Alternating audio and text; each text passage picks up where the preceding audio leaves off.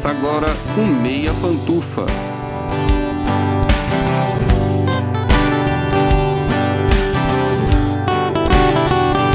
Bom dia, boa tarde, boa noite, boa madrugada, pessoal!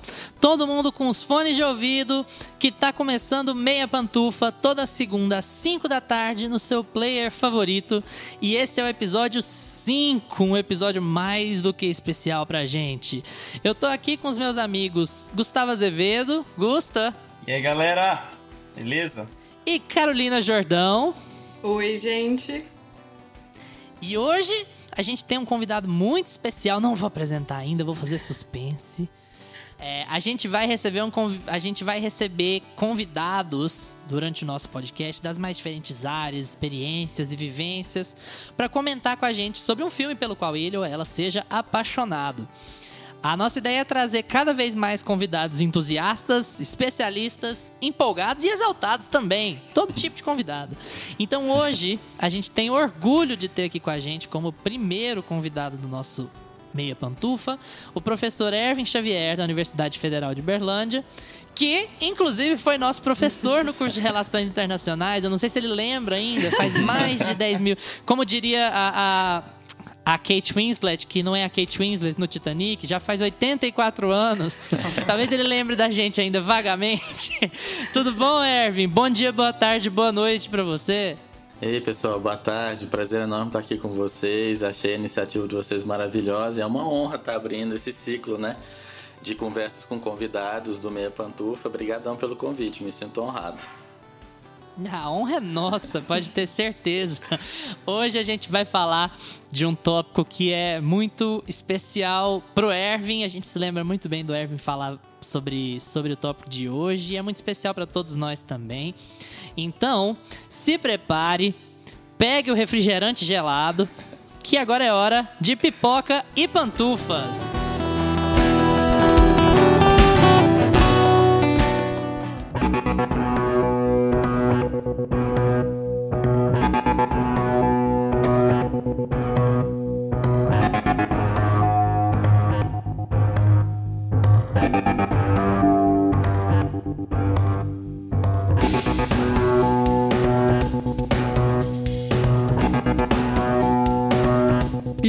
Pantufas.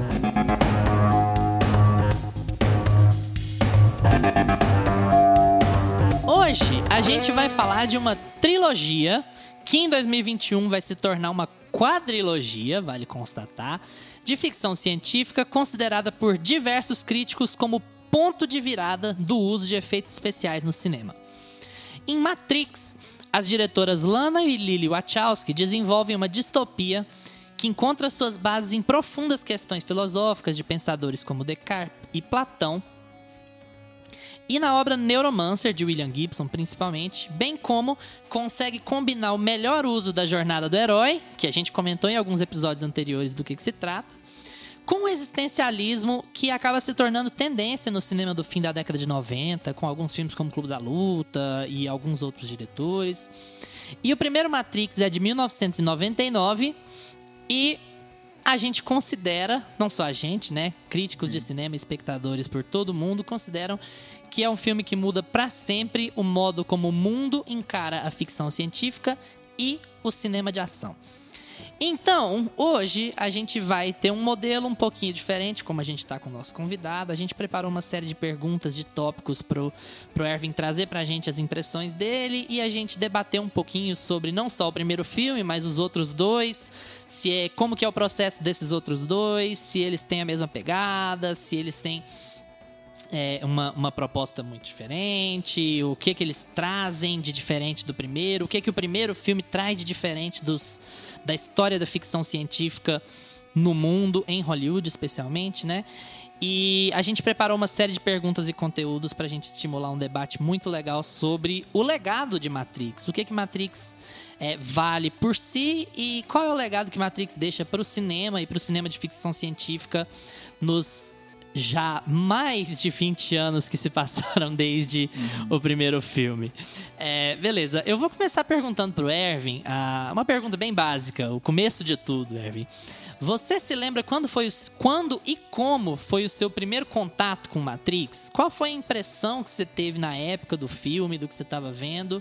E qual que é a sua impressão dele hoje que, que revisita, quando você revisita ele, é, essa impressão é diferente? Ela é parecida com a primeira que você teve? Fala um pouco mais pra gente. Olha, Luísa, Matrix de certa forma está associada à minha jornada da graduação, né? Eu conheci Matrix, estava lá no iníciozinho da graduação, se não me engano, no primeiro ano. E, assim, eu me lembro nitidamente de, de pensar por que, que um filme que fez tanta história, na época eu, eu não vi propaganda, eu não, eu não ouvi falar desse filme, né? Eu vi depois, foi um boca a boca. Um colega meu da minha mesma cidade, colega de turma, falou que foi ao cinema ver um filme e me relatou um pouquinho do roteiro. Falou Matrix, começou a falar um pouco. Eu falei, nossa, mas esse roteiro tá muito interessante, fale-me mais, estou interessado. E aí ele começou a falar, assim, só que de maneira um pouco confusa, né? Eu não entendi muito bem. Mas eu fiquei, eu me lembro nitidamente de ter ficado muito intrigado com um pouco do que ele me falou sobre o filme. E aí eu acabei indo no cinema para ver. Eu confesso que está um pouquinho distante na minha memória. Tentei tentei voltar atrás para me certificar, mas eu não me lembro quantas vezes. Eu posso garantir que o segundo e o terceiro, cada um eu vi no cinema quatro vezes. Enquanto tá vendo porque a gente chamou o Ervin aqui hoje? para falar de Matrix. Né, eu tenho o box o box em Blu-ray de, de, tudo, né? Inclusive um, um Blu-ray inteirinho sobre né, a feitura, bastidores, história do processo, né? E também tem o Animatrix, né? Porque é um, um das particularidades de Matrix é que a história é contada em, em, mídias diferenciadas, né? Por exemplo, através do videogame e também é, de animações, né? Animes estilo japonês mesmo. Mas eu lembro de ter ficado muito intrigado com a história. Eu não me lembro mesmo da reação inicial de estar no cinema, o que que eu senti. Assim, eu me lembro dos outros. Mas assim, eu acho que com o passar do tempo, reassistindo, tendo em casa, é, eu acho que a sensação não é tão diferente, é a mesma. O que vai acontecendo é que eu acho que camadas vão sendo acrescentadas, né? Porque assim, sempre depende. É, tá no cinema ou assistir a um filme é uma experiência né, de comunhão. Você se identifica, se projeta na história, se identifica com as personagens principais, as protagonistas particularmente. E a depender do seu estado de humor, né, especialmente da sua disponibilidade de atenção, você vai captar coisa ou vai deixar coisa fora. Eu me lembro nitidamente de ver o segundo a primeira vez e conversando com amigos sobre, sobre o filme, eles foram me falando uns dados, informações que eu falei, gente, onde que tá isso que eu não vi? eu tive que voltar e eu voltei quatro, porque eu fiquei tão empolgado. Mas assim, a sensação que eu tenho de Matrix é uma das coisas que me fascina. Eu sempre tive essa tendência, desde muito jovem, de ter uma atração muito grande por temas que você poderia, né? Eu, eu não me considero um jovem místico, tá? Hoje tem toda essa figura muito, muito criticada do jovem místico, aí não é bem isso não, tá? Mas sempre tive vegano, por, né? Vegano e sei lá, umas misturas muito muito bizarras, né? Mas assim, eu sempre tive uma atração muito forte por é, por temas assim que você considera talvez transcendentais, espirituais, né? Sempre tive atração desde jovem, com 13 anos eu já lia, tinha atração por ler filosofia do Oriente, coisas tipo assim, ler obras de ficção ou não não ficção, mas de caráter meio, sei lá, sobrenatural. Esses temas têm a ver com a natureza da, talvez por conta dos meus conflitos desde muito novo e e a natureza da minha mente, vamos dizer assim, eu sempre tive atração por esses temas, né? E Matrix abriu um, um campo assim, porque é uma representação única, né? Por mais que haja filmes que, que tocam esses temas da natureza, da realidade, etc. Eu confesso que aí vem a minha, minha admiração por ela. A gente vai falar disso mais tarde, provavelmente, né? Mas é, é uma peça muito, muito única e especial, né? A sensação que eu tenho é estar em contato com alguma coisa não sei se eu posso dizer que é a natureza de uma revelação. É uma sensação de ter contato com algo misterioso, transcendental, especial, mas que ao mesmo tempo a mente não consegue, sabe, representar completamente, dominar, destrinchar. É uma coisa assim que é é o Chan também, né? Porque eu acho que se você excessivamente destrincha demais intelectualmente uma coisa, ela acaba perdendo um pouco daquela da mística que ela tem, né? Eu assisto muitas vezes, já explorei, eu já ouvi inclusive, né, fui atrás de muitos anos atrás, de ver elas mesmo falando sobre a trajetória, um pouco dos filmes. Mas em geral, assim, eu acho que nada, nada como sentar lá e mergulhar naquilo e sentir, né? Porque ver filme é como, né, como você experimentar outras vidas, né? Pelo processo de identificação psicológico, é você viver vidas que você não tem condição de viver, né? E se aproximar de experiências, até ter o sabor de experiências que você não teria na sua vida diária aqui no tempo e espaço, né? Matrix para mim é isso, é o contato com, eu chamaria talvez o termo é luminoso, né? Isso vem da filosofia, filosofia da religião, né? E de ramos da psicologia. Luminoso significa o contato com alguma coisa que parece misteriosa, sobrenatural, espiritual, que inspira de alguma forma. Para mim é alguma coisa nesse sentido, né? E confesso que para mim isso se manteve, né? Se ampliou nos outros filmes, né? Eu, eu, confesso, eu não me lembro do primeiro, como foi estar tá lá na sala de cinema. Isso eu não tenho memória mesmo. Mas o segundo e terceiro eu tenho memória nítida. Eu juro que eu fiquei assim, a primeira vez que eu vi o segundo, eu fiquei dois dias fora do ar, assim. Eu terminei de ver, liguei para minha mãe, na época assim, a gente conversava muito e era um orelhão, porque eu acho que não tinha fixo em casa. Aquela pindaíba, né, de jovem estudante universitário, morando longe de casa. E lembro de ligar para ela e ficar sei lá, mais de hora. Gastou o dinheiro todo pra ir ver o filme quatro vezes? Aí não, não tinha como ligar. Como que eu ligo agora? Ir lá pro orelhão, gastar alguns cartões falando pra minha mãe, porque ela também é interessada nessas coisas e, sabe, mais de hora. E eu, assim, fascinado. Você explicou, assim. você explicou Matrix pra sua mãe em um cartão de orelhão, foi impossível. O poder de síntese é absurdo. É, e ele não acaba, né? O Reloaded, ele, ele, ele tem to be continued, então você ah, fica meio... Exatamente. Ah, tem ainda esse, esse... Eles penduraram o filme. Fica, ficou o gancho, ainda... né? É, ficou não, ainda Eu não sabia maior. daquele finalzinho depois dos créditos, que você já antecipa, né? o, o terceiro.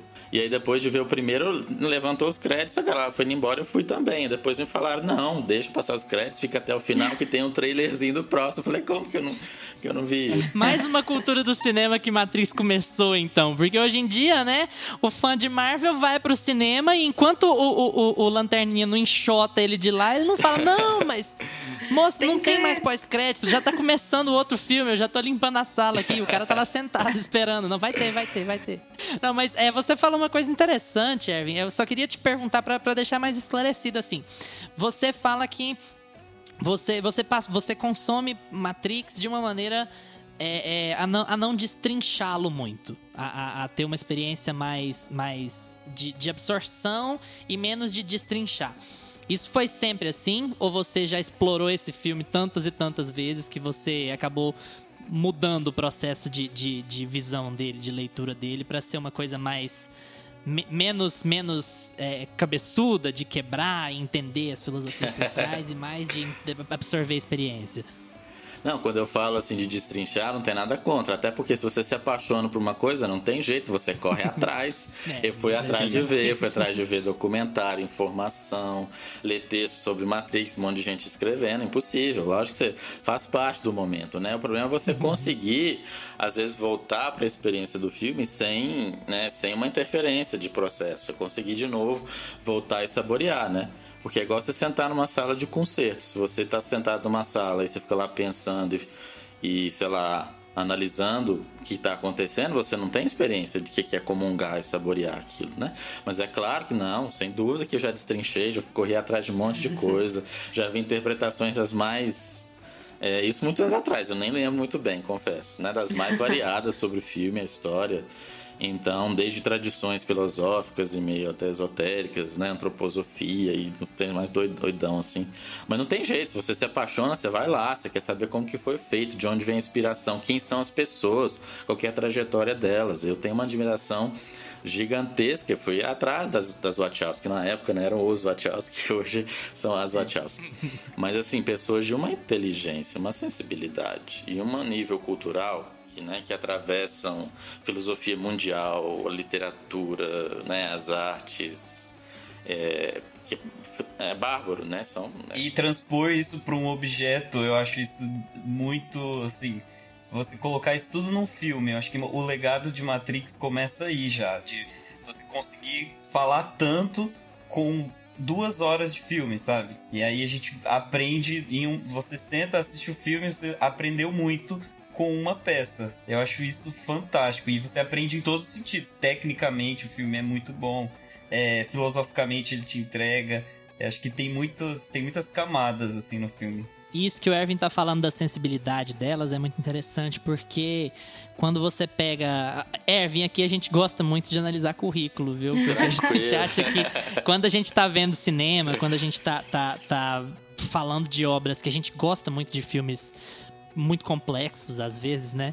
A gente gosta muito de pegar currículo porque a, a gente entende que a indústria não é acessível, não é fácil para que as pessoas consigam chegar a um ponto de, de, ter um grande orçamento, de ter um estúdio te apoiando, de ter uma produtora é, é, capaz de fazer aquilo atingir o grande público. Isso em Hollywood, então, imagine. Então, assim, quando você pega o currículo das Wachowski até aquele momento, elas tinham um longa e elas. Matrix é o segundo longa delas. E é você tem esse, esse negócio de ser. De ser groundbreaking, né? De, de mudar um pouco as engrenagens do sistema de produção de cinema. É, com pessoas que estão fazendo o seu segundo longa, que fazem isso, que fazem esse segundo longa de uma maneira muito, muito inovadora, muito inteligente e a ponto de conseguir convencer o estúdio de que essas pessoas que estavam começando seriam capazes de entregar não só um blockbuster, não só um filme para vender, mas também um filme que, que pode te trazer 5, 10, 20 interpretações diferentes sobre o que ele quer dizer e a forma como ele trabalha. E o começo do, do, da, do dia a dia cotidiano dominado pela tecnologia e trazer isso pro, pra, pra tela e tal é, é uma coisa muito interessante. Ô Luiz, Sim. e isso é, isso é louco porque as Wachowski elas fizeram o, o filme, um filme de ação que ninguém tinha feito até então e elas não conseguiam explicar isso é, pros executivos. E elas tiveram que, que contratar um desenhista para fazer todos os stories, storyboards. Então é um filme que não se vende só pelo roteiro, ele, ele se vende pelo visual. E não é à toa que hoje, até hoje, o visual de Matrix é marcado, né? Toda Sim. todo o universo de Matrix foi desenhado na cabeça das Wachowski antes do filme existir. Então todas aquelas cenas, Sim. coreografias, etc, já foram desenhadas. É genial. Não, e que que direção, né? Tipo, você ter essa visão tão ampla, conseguir englobar os aspectos técnicos de fotografia, som, efeito, conseguir colocar o roteiro nisso e você conseguir fazer uma direção de algo tipo impecável assim. É muito bom, é muito boa a visão que elas têm assim para para dar até a parte do audiovisual, né? Porque não é muito fácil você pensar numa história e depois passar ela pro audiovisual. A história, às vezes, ela fica muito boa no papel, e aí na imagem ela vai ficar horrorosa. E elas conseguiram passar isso para tudo se encaixar assim, perfeitamente. Até nesse aspecto, Erwin, falando em aspectos mais técnicos assim dos filmes. Queria até saber a sua opinião sobre os três, não só sobre o primeiro. É, o que, que você vê de ponto positivo nesses aspectos técnicos em relação à fotografia, efeito de som, a montagem do som, a iluminação, efeitos visuais. E o que, que você vê de ponto negativo nos três filmes? E são os mesmos pontos? Você acha que seriam os mesmos? Olha, Carol, confesso que eu não sou. eu não tenho, sem dúvida, a sua formação, né? Que é, a gente tem inclusive alguns Nenhum ex, de nós tem. É, alguns ex-alunos de RI né, que, que entraram para o universo do, do audiovisual. Tem inclusive uma ex-colega lá da PUC que foi para Los Angeles, né? E ela, Olha é, só. inclusive, ela se casou com o sobrinho do Kurt Russell.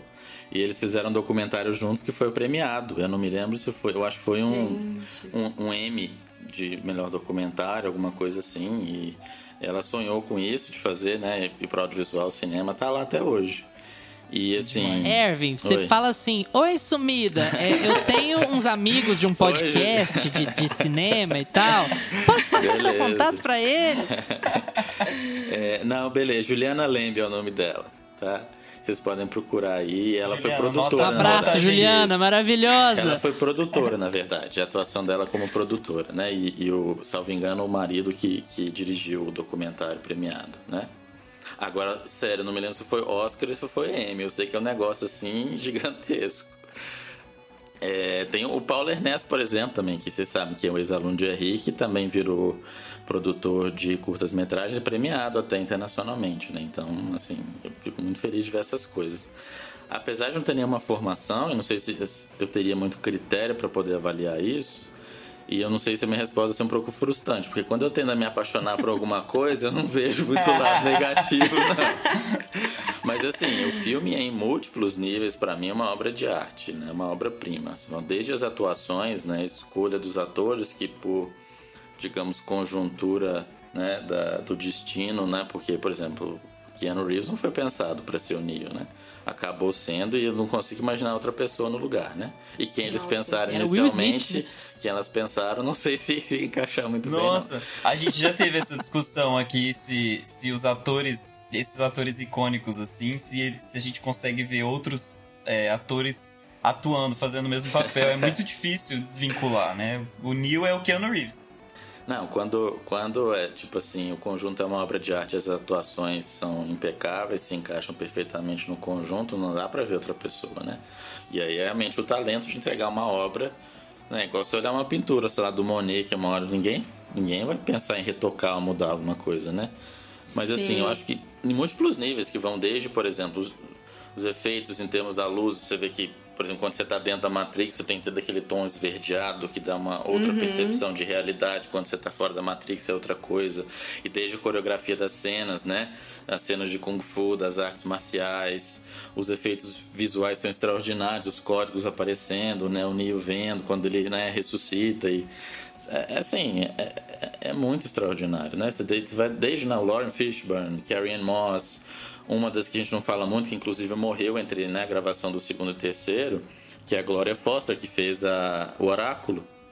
Que para ah, mim é, é, uma performance in, absolutamente impecável. Né? É uma coisa assim de outro mundo.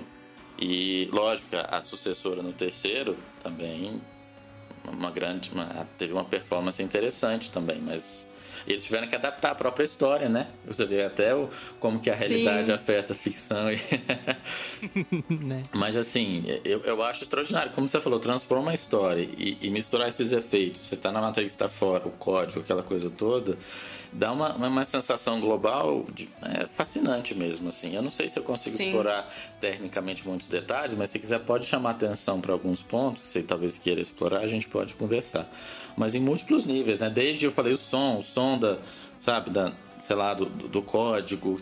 Não tem como. Você ouve aquele som típico da Matrix, você já é transportado para aquele universo, né? É impressionante. Sim, eles realmente conseguiram criar aspectos que fizeram a trilogia virar um universo mesmo, né? Ela não é só uma história, tipo, você vê o filme e esquece ele. Você vê qualquer coisa que relacione com Matrix, tipo um código verde, a letra, a fonte parecida, você já fala, gente, é Matrix isso. Eles conseguiram Exatamente. introjetar muito isso na nossa cabeça. Isso é muito bom. Exatamente. E figurinos, cara. Os figurinos, sobretudo, Sim, os nossa. óculos, sabe? Dentro, fora da Aquelas matriz. cenas na chuva, meu Exatamente. Deus. Exatamente. Né? Os... E é, só prova de que o Neil era realmente o escolhido, porque lutar de sobretudo deve ser uma outra maneira. E aí, Ai, mas assim, é muito estiloso. É, é um talento ela, ela é muito legal você pular assim sobretudo. Concordo aqueles... plenamente. Muito. É estiloso. Não, e quando você for ver os outros vários anos depois, você vê aquelas filas no cinema, todo mundo sobretudo, de óculos escuros. Virou uma coisa cult, né? Não é só Star Wars que as pessoas vão pra fila e se vestem, né? Não é só em Comic Con da vida essas coisas, não. Lá na fila do cinema, eu lembro, lá em BH, nitidamente, aquela fila cheia de gente, os sobretudos, aquela energia, a expectativa, o fascínio de você entrar de novo, mergulhar no universo. Uma energia, uma sensação para além da história, né? E tudo, até uhum. a trilha sonora, né? Que tem esse componente também eletrônico, né? Que você tem um pouquinho de Linkin Park até que eu adoro, né? E uhum. outras coisas nos a filmes. O Prodigy e... faz a trilha, né? O Prodigy faz a trilha inteira do primeiro filme, que é uma coisa bem eletro, neo, metal. Exatamente. Ou... Alguma é difícil de definir, né? Mas assim, é muito caracter... faz a coisa ficar muito característica, né? Porque você tem uma trilha, um filme falando sobre tecnologia com uma trilha que soa muito diferente do orquestral que normalmente acompanha né? filme é. de ação e tal. É, exatamente, exatamente. É uma coisa que vai mudando até, né, na verdade. A, a, trilha vai normalizando, digamos assim, do primeiro filme pros, pros outros. Ela vai ficando mais orquestral. Uma coisa que eu reparei nessa, nessa nova vez assistindo, que ela vai ficando mais orquestral na medida que o, o filme vai, vai desenvolvendo, tomando um outro rumo, assim. Mas é, é, é, muito interessante falar sobre esses aspectos técnicos. Tudo isso que o Erwin apontou é muito legal, especialmente sobre a coloração, né? a, a, a, diferença de ambientação que eles dão pra gente pela coloração. Uhum. Quando o Neo tá em Machine City, é tudo muito azul. E Sim. quando eles estão em Zion, em Zion, a coisa é mais neutra, a fotografia é menos, menos. Fotografia não, a coloração é menos puxada, né?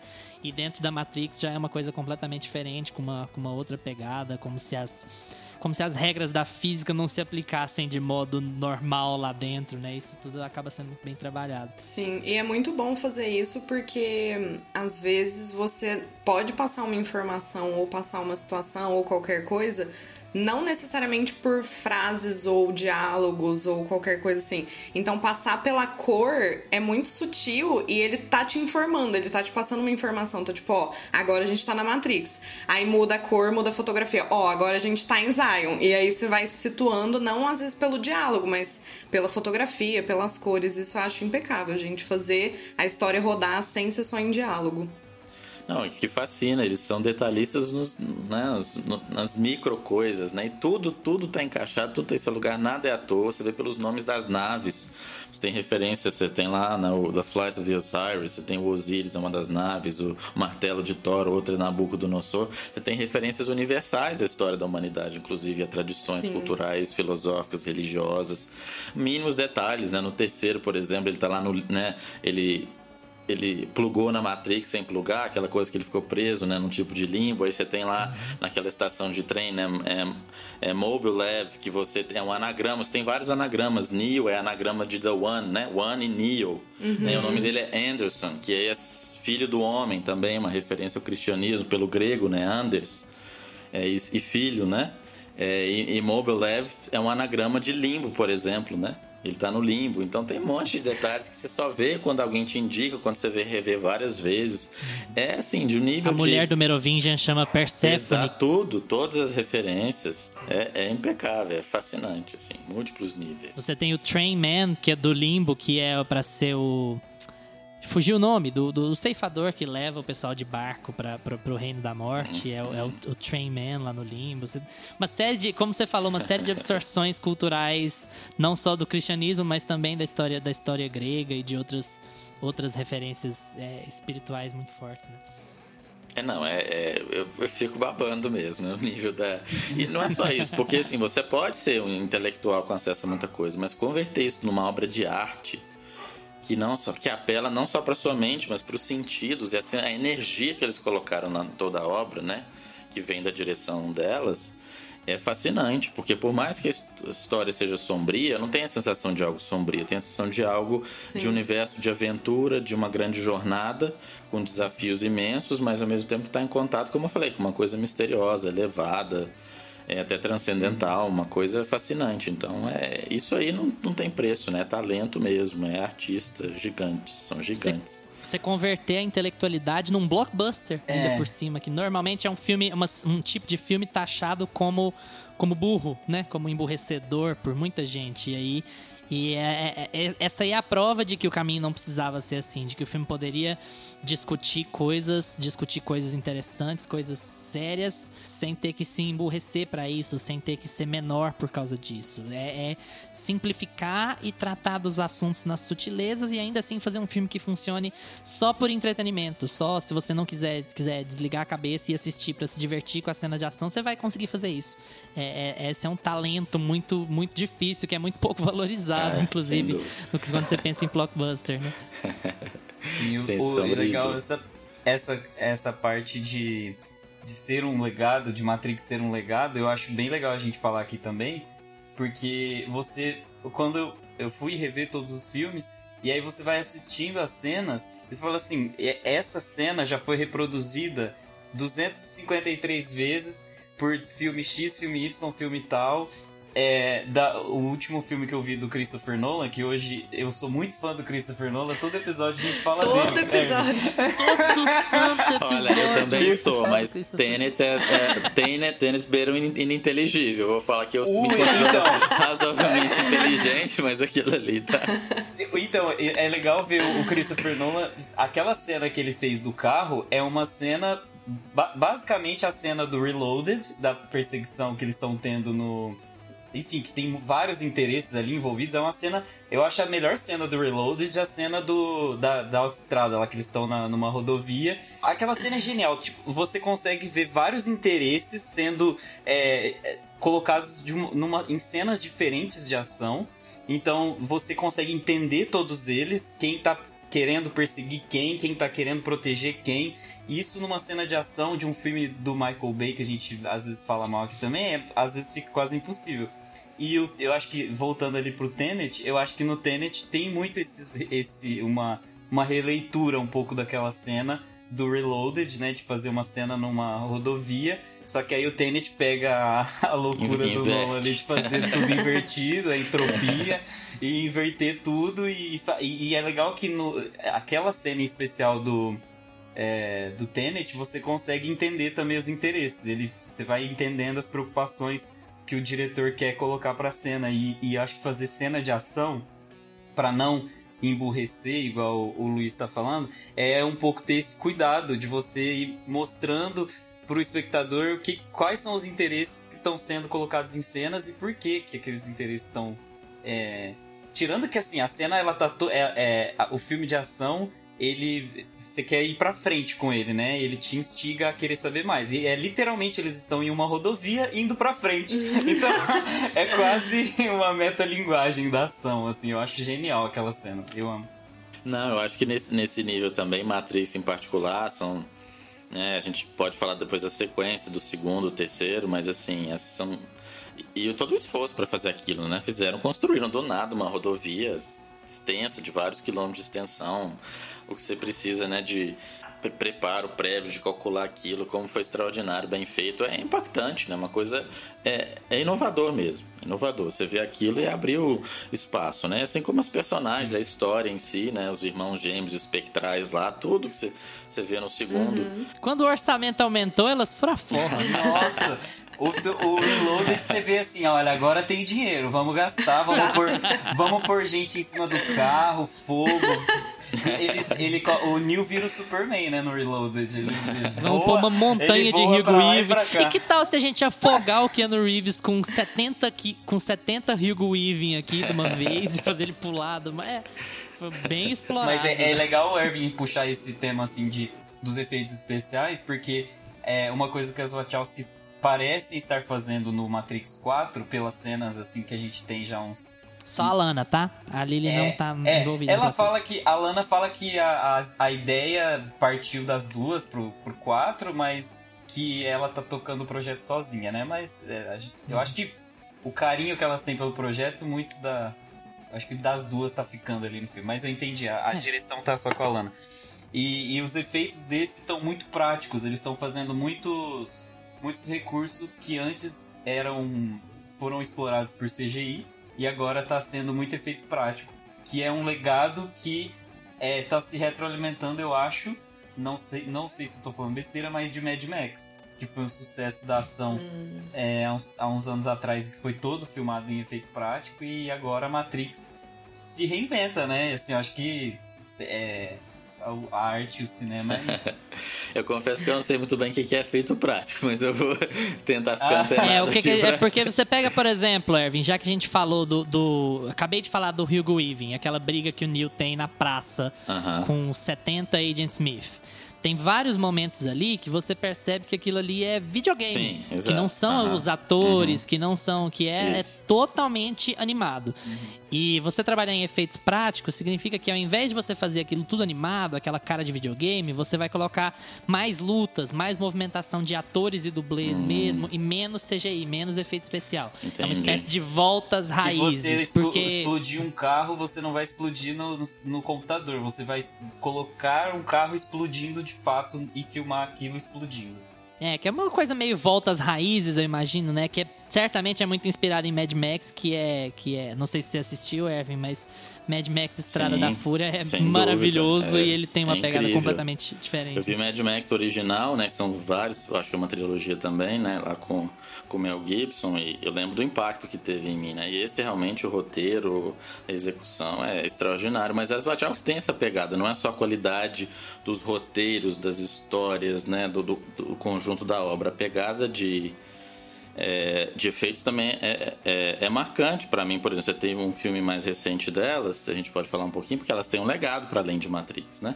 Sim. E também do ponto de vista estético, né, de inovar em termos de estética de filme e de, de efeitos, né, você pega desde um Speed Racer, que tem uma estética muito única e particular, você pega o Destino de Júpiter também, aquela cena gravada em Chicago, na torre lá, que eu conheci, que chamava Sears Tower na época, é extraordinário, é imensamente bem feito, é muito crível, né?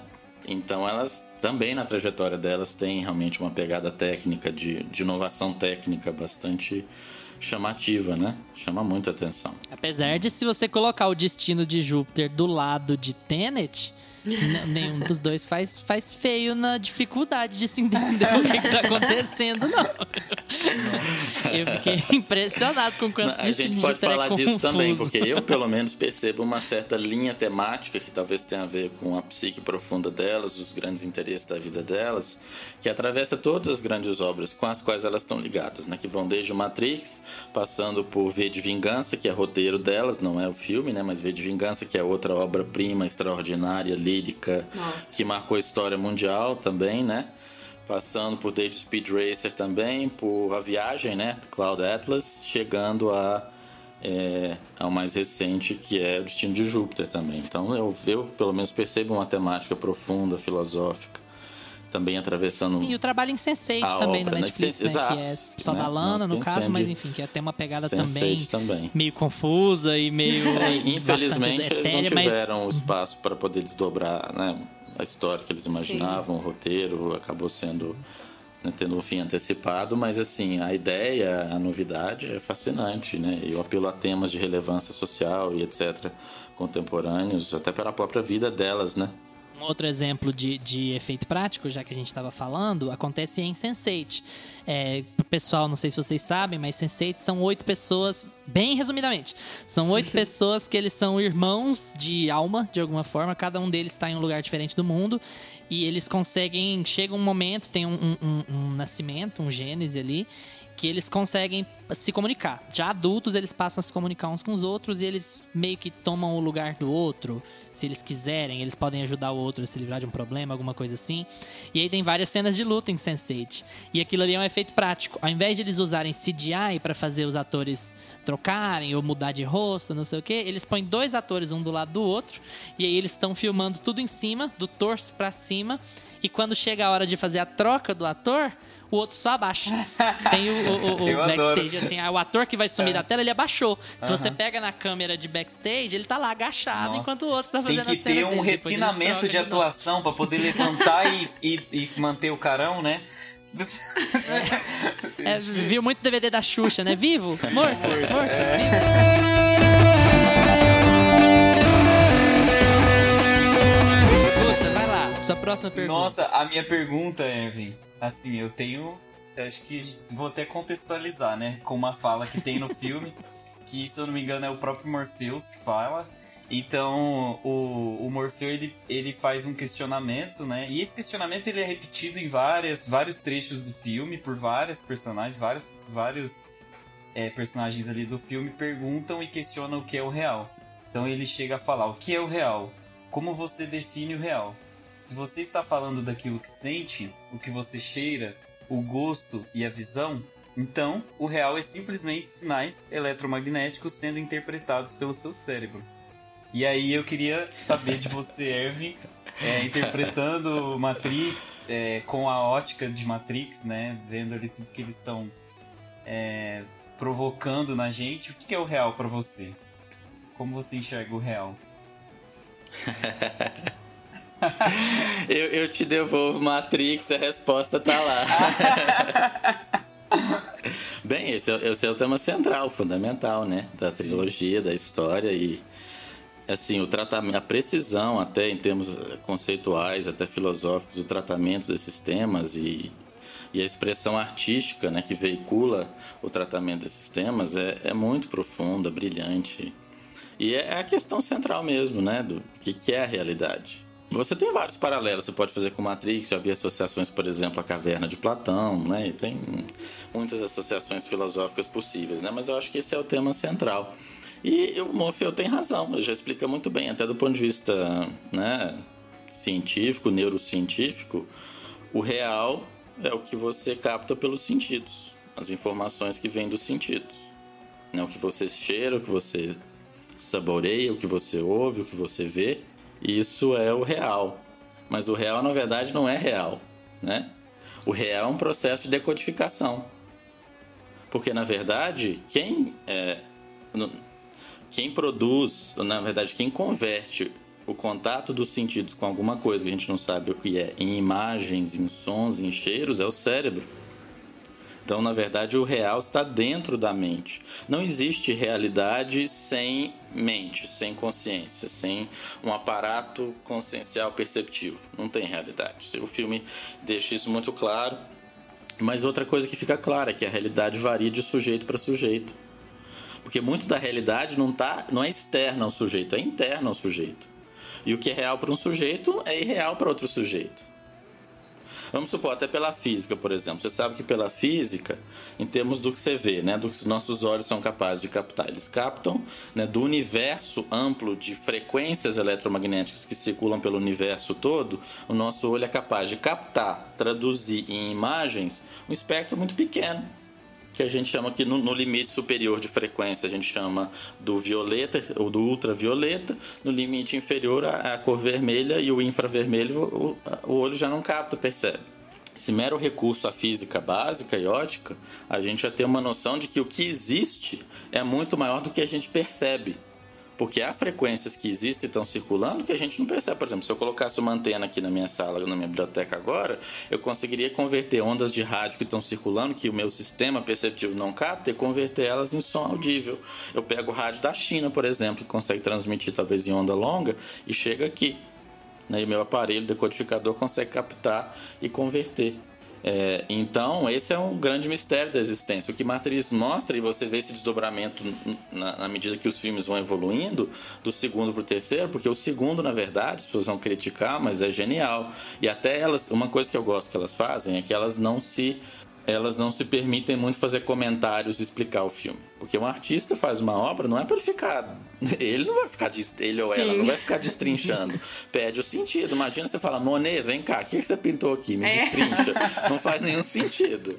Né? E às vezes elas tocam em assuntos. Por exemplo, o segundo filme você vê que é uma sistemática desconstrução de toda expectativa criada no primeiro. Eles constroem tudo, porque um monte de revelação né? Você achava que era uma coisa é outra, que o, né, o papel e a função do, do, do escolhido, do um, é, é, uma coisa e você vai ver que é outra, é um sistema de controle mais profundo. Ou seja, a, o que existe, a realidade vai sendo revelada em camadas. E para poucos personagens, a gente que está assistindo acompanha o Neo e acompanha as revelações a que ele tem acesso, mas se você percebe, ele é um gigantesco solitário. Ninguém sabe o que ele sabe, ele é absolutamente solitário. Né? Ele, por quê? Porque ele acessa, ele teve acesso a camadas da realidade por conta da estrutura dele, do talento, do nível da percepção, que nem outro ser na, na estrutura da Matrix tem acesso. E ele contata seres e descobre a natureza de seres que ninguém mais sabe. Por exemplo, no primeiro você acha que o oráculo é uma pessoa, não é uma pessoa. É uma outra forma de vida, que lá você chama de um programa, né? Mas assim, esse que é o fascinante, por exemplo, quem nunca viu um cachorro sentado na sua frente e não tem nada na sua frente, de repente ele começa a latir loucamente, como se tivesse uma presença ali. E aí você fala, mas você tá, o cachorro endoidou, não tem nada ali na nossa na nossa percepção restritiva. Ai, Por quê? Eu já porque, mudo de ambiente, quarto. Porque a extensão da percepção dos sentidos do cachorro é de outra faixa. Por exemplo, a gente sabe Sim. que do ponto de vista do, do olfato e da audição, eles conseguem ouvir faixas e frequências que o nosso sistema não capta e nem traduz em, em, em cheiros e sons. Ou seja, o que existe para o cachorro é diferente do que existe para mim. A mesma coisa se falar de uma pessoa esquizofrênica ela está percebendo outros conteúdos e processos que uma pessoa dita normal não percebe. E aí você taxa de louco, e como você tem medo de perder o controle sobre o seu processo de vida, você encarcera essas pessoas e manda lá, né, como eu dizer o Foucault e outros, você encarcera e retira do convívio, né?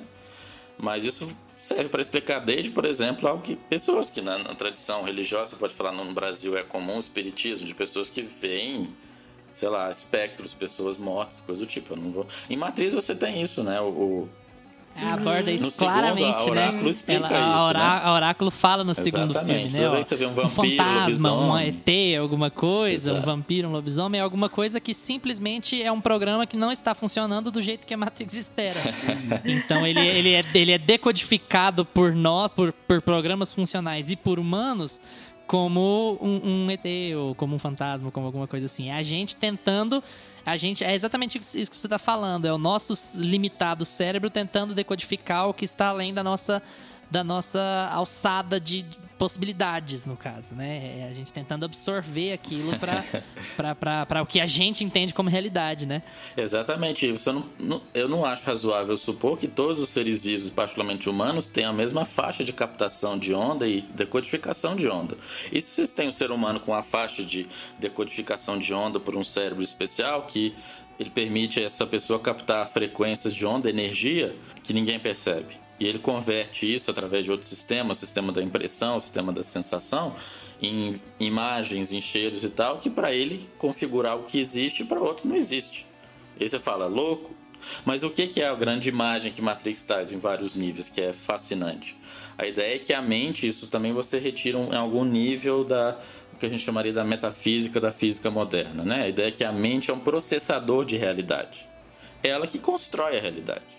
Ele é um sistema, processador mesmo. Ele processa e produz o que a gente chama de realidade. Saber o que existe para além desse processador, aí já é uma, uma questão né, que Kant e outros vão se debruçar sobre ela e é difícil saber. Por exemplo, uma coisa que, que ele fala, que a própria física diria, o Morpheus fala, o que, que é real? Se real for o que você sente, você toca, o que você vê, cheira, o que parece concreto, e até externo, independente de você, como observador, no fundo real é energia, é frequência de onda, que o seu sistema de percepção converte em imagem, em som, em gosto e etc. Ou seja, o sistema universal é energia, que funciona em infinitas frequências de onda, amplitude de onda e etc. E os sistemas vivos são, digamos, energia consciente, de alguma forma. Ou E- seja, nada, nada é externo a você e tudo é externo a você ao mesmo É, tempo. é, no fundo, é, é, grandes filósofos vão dizer isso, a única forma realmente adequada de abordar e explicar a realidade é através do paradoxo. Porque a realidade é paradoxal. São duas coisas opostas, simultâneas, contraditórias, convivendo ao mesmo tempo. E aí o que a gente fez a. Você até falou uma coisa muito interessante, Erwin. Eu queria voltar nisso, porque tem um exercício que no cinema a gente chama de foreshadowing. Que é. No, no segundo filme tem isso que é muito legal, é, falando sobre ciclos, no caso, né? O foreshadowing, pra quem não sabe, ele é quando o filme, não necessariamente por palavras, mas por gestos ou por algum símbolo ou por alguma coisa, ele te dá uma ideia do que vai vir pra frente. Ele te mostra um indicativo do que vai vir pra frente, Pra quando você chegar na conclusão da história, você, ah, mas era isso que eles estavam falando lá atrás.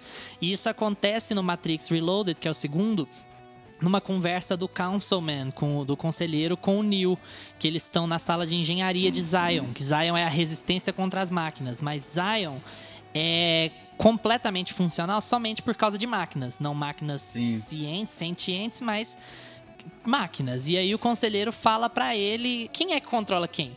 Porque se essas máquinas pararem, a gente não tem água, a gente não tem comida, a gente não tem jeito de sobreviver, a gente não tem luz. Então quem controla quem? E o Neo, ali naquele momento, ele serve somente como plataforma, né? Como bate e volta. Que ah, não. Né? Quem controla é quem tem o poder. Mas ah, quem tem o poder? Como que a gente ia viver sem luz aqui? Dá pra você falar que é um poder? E isso é um foreshadowing, porque ele tá falando que tudo é cíclico, que nós controlamos as máquinas, mas as máquinas controlam a gente, a gente entra nessa dependência. E quando você chega no final do Reloaded, a conversa que ele tem com o arquiteto é basicamente essa. O Neo, o escolhido, é parte da máquina. Ele também é necessário. Ele acredita que ele está combatendo o, o- a máquina, mas ele é parte da máquina. A máquina não existiria e não se aperfeiçoaria se não fosse ele. Tanto que o The One, na verdade, é o sexto The One. Eles chegam a apontar isso no filme, né? E aí você, o filme deixa de tratar sobre aquele Messias, como ele trata no primeiro filme. Como o Erwin falou, ele desconstrói tudo. Ele deixa de tratar daquele Messias e ele aponta a existência de vários Messias durante a história da Matrix e como eles são também parte do, daquele funcionamento. E, na verdade, toda a questão, ao invés de ser messiânica, é uma questão de escolha. Você realmente tem escolha? A escolha da. A, se você tem alguém onisciente, você tem escolha. A escolha é dada a você. Você tem a ilusão da escolha. As coisas que você decidir vão alterar o que vai acontecer Então, pra frente ou não. é legal Você entra isso. até em Nietzsche um pouco nisso, né? Na É, Eterno é legal isso tudo. porque o filme começa. O, o primeiro filme começa apresentando o Neo como um programador ali, né? Um entusiasta de computação e tal. E ele. Ele tá ali mexendo no computador e ele tá lendo o livro do Baudrillard, né? Como é que pronuncia o nome dele? Baudrillard? É, ele é francês? é, seria, eu acho Baudrillard. isso. É. Nunca li, não, mas Então- eu sei que existe. É, e ele tá, ele tá lendo um livro é, dele, ele fecha e ele recebe uma mensagem ali no computador, ele abre a porta e ele é, encara ali uma, uma- um pessoal assim, mal encarado, né? Ele, ele olha pra aquele pessoal e fala assim: "O que esse povo tá batendo na minha porta, né? E ele toma uma decisão ali. E é legal porque até então. É o pessoal da República chamando pra festa. Exatamente. Até, até então ele não precisava sair da casa dele e, e sair com aquelas pessoas que ele é, interpretou de uma forma negativa, porque o filme faz isso, ele abre a porta e acha estranho aquilo. E ele decide sair da casa dele e, e começar a jornada dele, né? Que é quando ele encontra a Trinity lá na festa e tal, e começa e o filme começa ali no encontro deles, né? O filme trata desde o começo de todas essas escolhas que o próprio The One tá fazendo na vida dele. E aí fica essa dúvida sempre, né? Se ele tá realmente fazendo as escolhas dele. Principalmente no fim do Reloaded, você entra em choque, né? Porque você fala, nossa, eu sempre achei o Neil muito original. Ele, ele, fez, ele, sempre, ele sempre foi, tipo, realmente o The One. E aí você vê ali as, todas as reações dele sendo replicadas. É, os acessos de fúria que ele teve diferentes lá com o arquiteto, é muito legal. É, eu acho que a história até traz esses outros temas, por exemplo, de universos paralelos. Você vê pelas telas as possibilidades, né? as possibilidades infinitas de reação e ele vai focar em qual que se materializou, né? Dá para depender da decisão do Neo, da consciência. Muitos temas vão aparecer a questão do tempo, né? Do futuro. Você olhar pro, como vai dizer a, a oráculo Neo, você agora tem a visão. Você está olhando para o mundo fora do tempo, né? Então, desde a questão do tempo, né, e de, da possibilidade da profecia, da oráculo ser, né, alguns vão dizer que ela representa a deusa Sofia, né, nas tradições é, neoplatônicas ou é, gnósticas, etc. Mas, assim, é outro personagem fascinante. É, é, é de uma riqueza, assim, é por isso que eu amo. É, todos, não tem nada ali que atua. O segundo, eu confesso que o início eu comecei a ver e fiquei meio assim, é, tem aquela cena lá da, da festona, lá em Zion. né? Ah, eu adoro a, festa- a cena Não, da festa. É super legal, a música e tudo. A sensualidade que faz parte do universo. Sensualidade significa o apelo aos sentidos mesmo, né? A sensualidade Sim. da cena, as pessoas dançando. E de repente, como o Luiz falou, tem aquela cena que já. Aí a primeira grande conversa substantiva realmente do Reloaded é aquela dele com o conselheiro Raman, né? Em que ele vai dizer, ah, quem tem controle, ah, se a gente quiser a gente desligava. Aí eu me perguntaria o que, seria da nossa né, vida, porque a nossa água, o nosso ar vem dessas máquinas. E isso, tipo, eu entendo o que, que você está querendo dizer, né? É, tipo, a gente precisa delas, né? Elas precisam da gente, alguma coisa assim. Aí você começa a ver o paradoxo aí, né?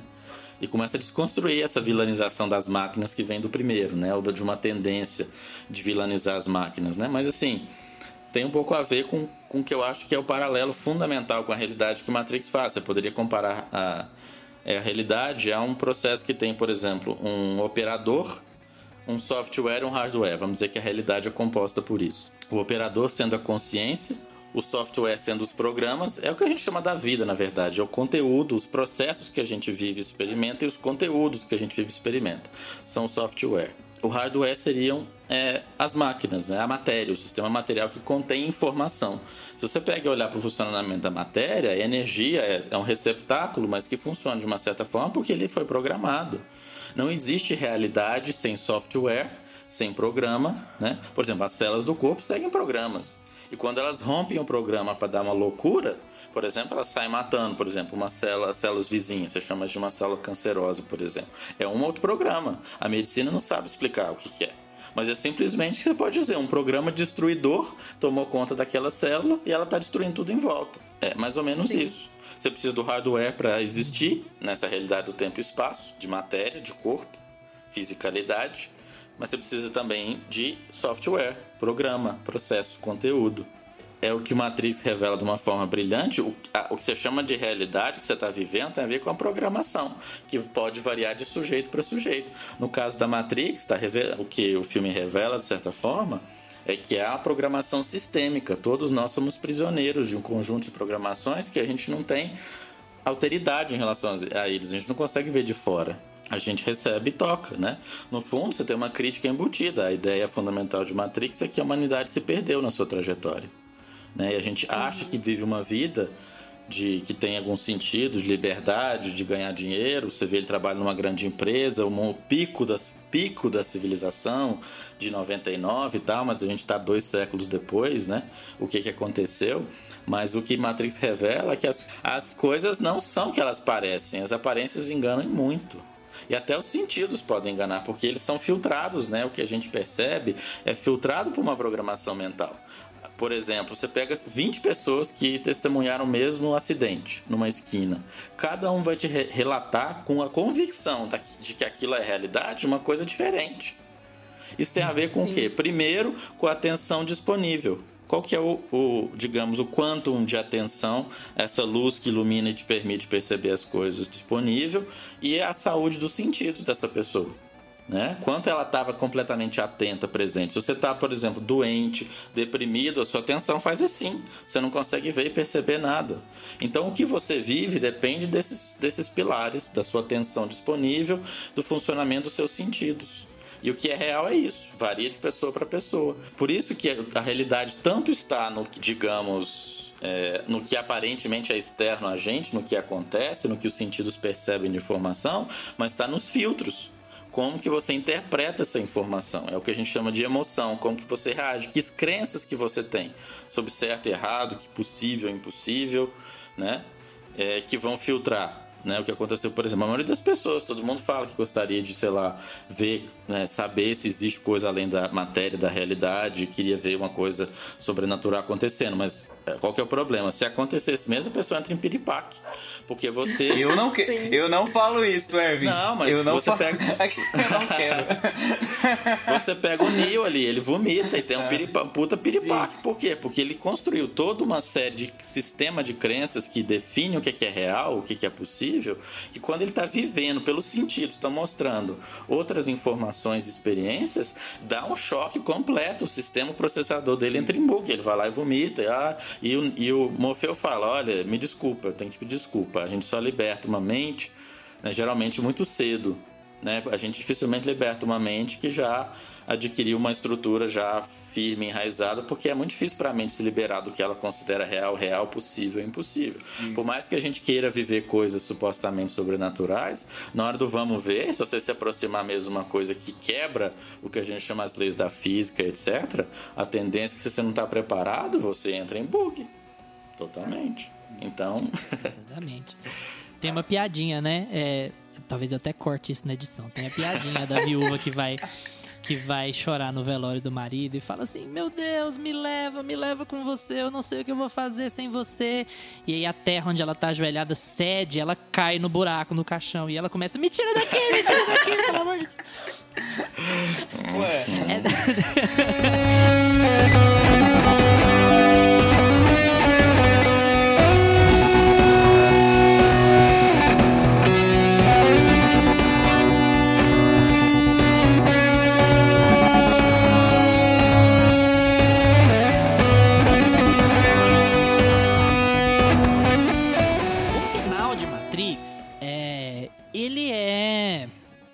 talvez ele fique um pouco é, deslocado do que a gente normalmente costuma consumir como a moral da história, como o fim da o fim de uma trilogia, o fim de uma solução. Porque qual que é o final de Matrix? É a revolução? Não. Ele é casado com aquela ideia de coexistência, talvez, ou de, de você nunca ter uma paz duradoura e, e é, não sei, porque o ponto ali que chega é: você não tem uma, uma, uma, quebra da, da roda, né? Você não tem uma quebra do sistema nem nada. Você continua tendo Matrix, você continua tendo máquinas, continua tendo humanos.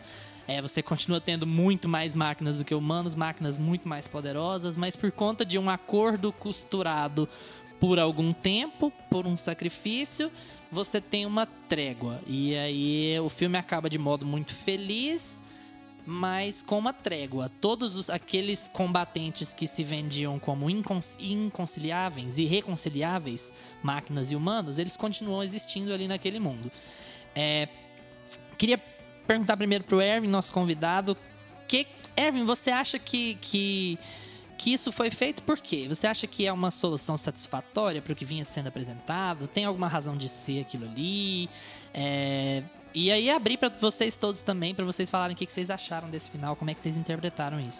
Olha, eu confesso que eu, eu acho que a verdadeira arte, ela vem de uma região da consciência, da psique, que está é, tá além da, da nossa estrutura intelectual, mental, tradicional, né? Eu acho que eu chamaria de inspiração, não sei. Porque se você tentar é, por matemática, A mais B mais C, juntar e montar, não, nunca vai funcionar. Não tem inspiração porque as ideias são áridas.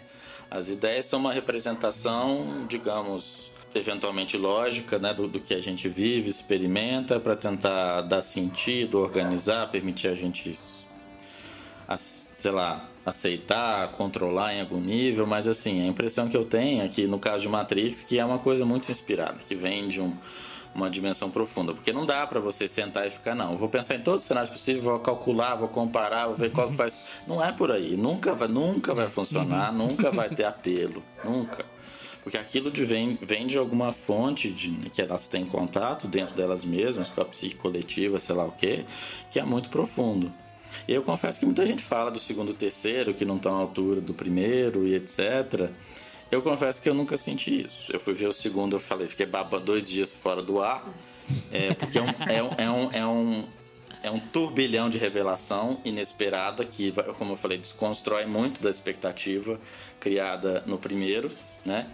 E você começa a ver que a realidade nunca é o que você espera, e o próprio, você vê o próprio Morfeu, ele vai estar lá no meio de um conflito tremendo, porque ele vai colocar todas as fichas nele, dele na crença né, de que aquilo terminaria a guerra para sempre, né, da profecia, né, do o papel da, da oráculo, que ele nem sabe o que, que é, né? Nunca se perguntou, ele só fala no primeiro que é alguém muito velho que está com a gente desde o início. Mas ele não alcança o nível de percepção. O Neo, como saiu, ele olha para o oráculo, ele vê uma energia, ele vê a programação, ele vê um outro ser ali, né? Mas assim, é muito complexo. O segundo é muito, só que assim, é tudo muito é novo e, e, e desconstrói, desconstrói o que veio antes, mas tudo se encaixa, muito fascinante, né? E aí até em termos para quem entende de informática, ideia de backdoors, de programas, hackeando programas, eu não sei uhum. mais o que, é, é muito fascinante. E o terceiro é um desdobramento, uma revolução. É, eu, particularmente, não gosto muito do termo revolução, né? porque revolução dá uma ideia de... O próprio termo vem do latim, revolver, revolver, é, né? É, que meio que chacoalhar e voltar no mesmo lugar. Porque o revólver você gira e volta. Paradoxal, e volta então. no mesmo lugar. É, uma, uma revolução geralmente é só inverter as polaridades. Quem estava embaixo vai para cima e vai fazer tanta merda com quem estava antes fez também. Só que agora está lá na posição não estava preparado para ela. Vai jogar toda a merda, as insatisfações, as mágoas, as insuficiências. Eu prefiro o termo evolução, que a representação não é um revólver que gira e volta no mesmo lugar, mas que é uma espiral que também gira, mas assim, e sempre num patamar mais elevado e ampliando, né? Ampliando a estrutura, uhum. sempre com nível de percepção, realidade, experiência mais amplo, né?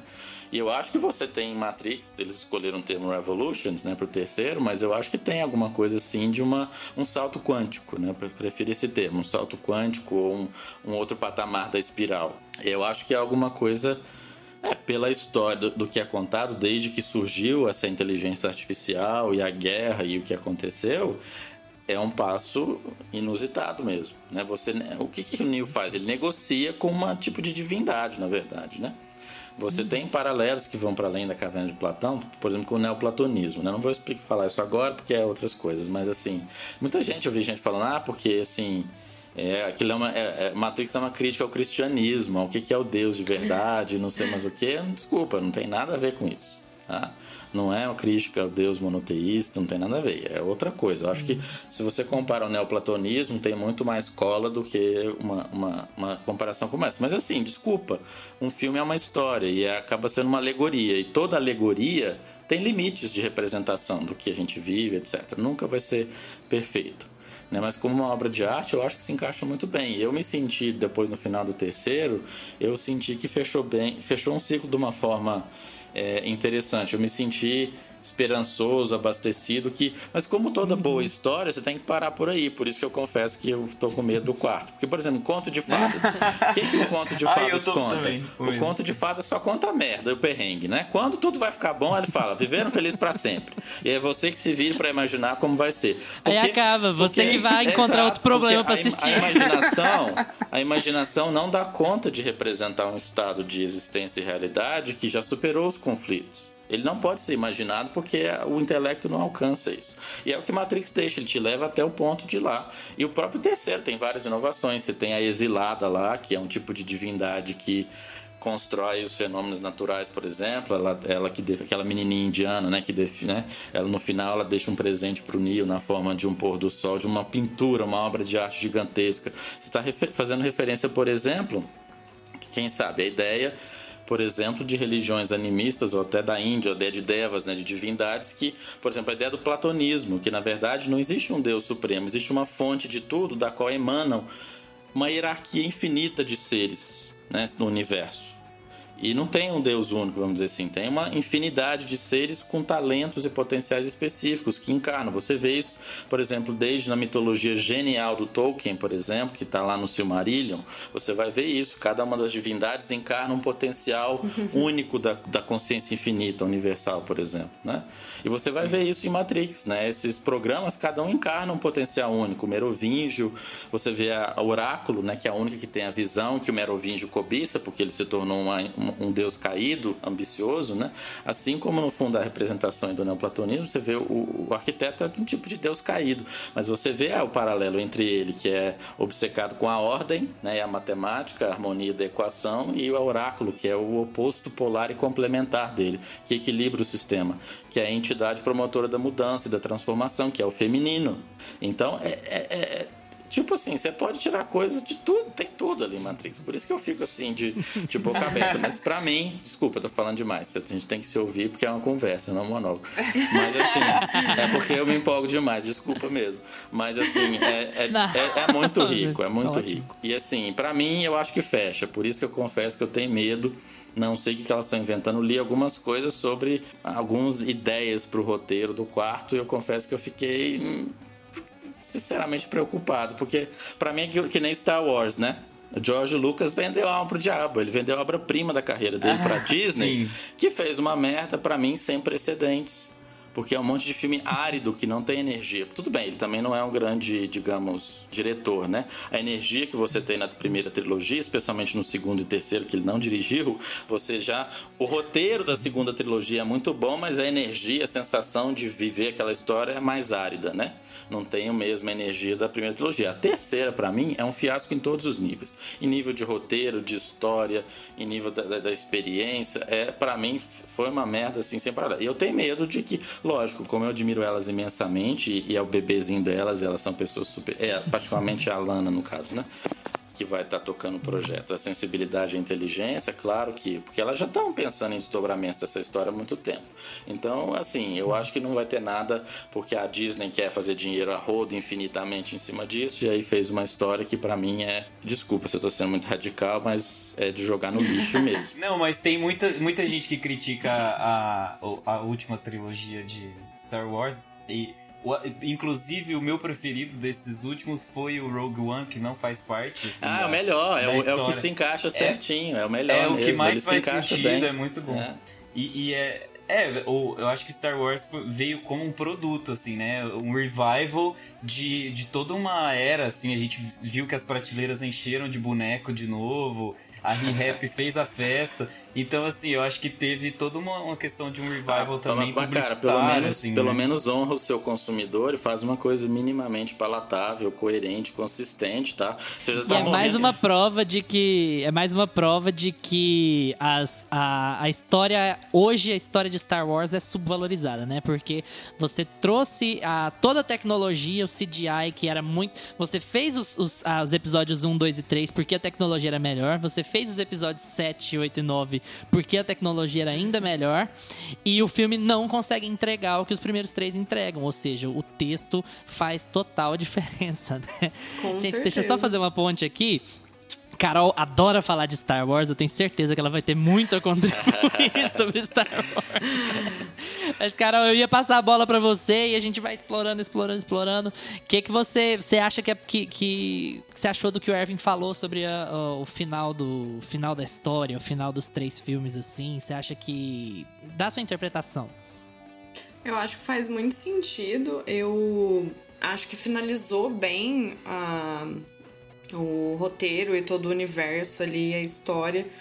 Porque ele te dá o final e eu acho isso legal, assim, em filmes. Eu gosto muito de filmes que tem, ele te entrega um final, só que ele deixa um, um uma vírgula. Que aí você fica tipo, hum, tá bom, você me deu um final, mas agora eu posso criar o resto desse final. E aí você fica, tipo, pensando nisso o resto da vida. E você vai criar meio que, tipo, o ponto final mesmo da história. Porque ele faz lá, termina os conflitos, mas ele fala, tipo, terminou os conflitos agora. Vamos ver o que, que vai acontecer. E aí você fica tipo, gente, é verdade. O que, que vai acontecer? Será que é um looping? Será que é o paradoxo? Será que isso sempre vai acontecer?